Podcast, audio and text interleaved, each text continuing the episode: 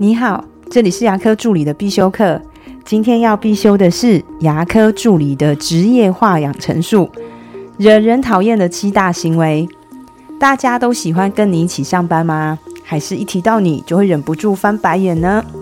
这集我们整理出七个很惹人讨厌的特质，让我们一起看看吧。第一个，只提问题不给答案。在诊所，我们从来不缺发现问题的人。但是会缺有解决办法的人，所以我们不要只会提问但不给答案，这样子只会让别人觉得跟你讲话很累而已。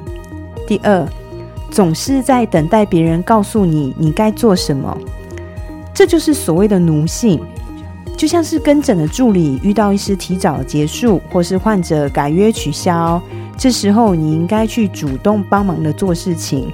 可能像是剪剪笨啊，还是分装口内膏、剪剪纱布之类的，不要那边晃来晃去装忙，摸来摸去的。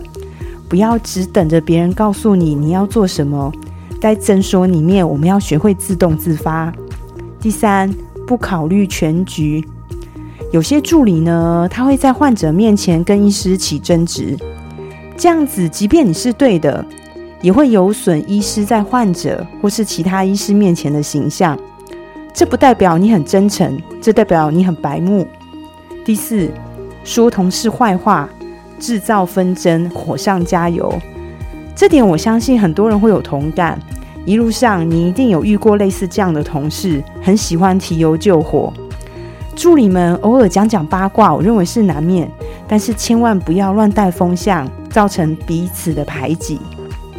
第五，自己搞不定的事情呢，也不会寻求帮忙，这点算是蛮常见的，特别是在新人的时候。如果人家教过你，你真的忘记了，那请你赶快求救，不要自己摸索半天，这样只会造成医师和其他同事的困扰。第六点，总是喜欢问开会之后的决定，很多助理很奇怪，他不喜欢看群组的讯息，在开会的时候也不拿笔记本。哦，我特我特别的讨厌开会时不拿笔记本的人，他就随便拿了张纸记记，其实这样没有意义。过几个小时，那张纸就是废纸了。然后也不认真去听，之后呢，又一直在问大家：哎，最近公布了哪些事情？其实这么做也是真的让同事会觉得很困扰的。第七，讲话掐头去尾。如果你的说话是很不客观，只讲对自己有利的那面。不会陈述事实的全貌。简单的说，这就是一个小人的行为。我们先检视自己，我们中了几个？有的话，请你尽快的改掉。如果你身边有常常会让人翻白眼的同事，这情就请你转发给他吧。你要告诉他，被排挤是有原因的，对吗？我的分享就到这边。如果觉得今天的内容对你有帮助的话，请帮我下载下来或分享出去，让更多人听得到。如果你对牙科管理、自费咨询或助理培训有任何问题，欢迎留言给我，或者是在龙语牙体技术所的粉丝专业可以找到我。下次再见了，拜拜。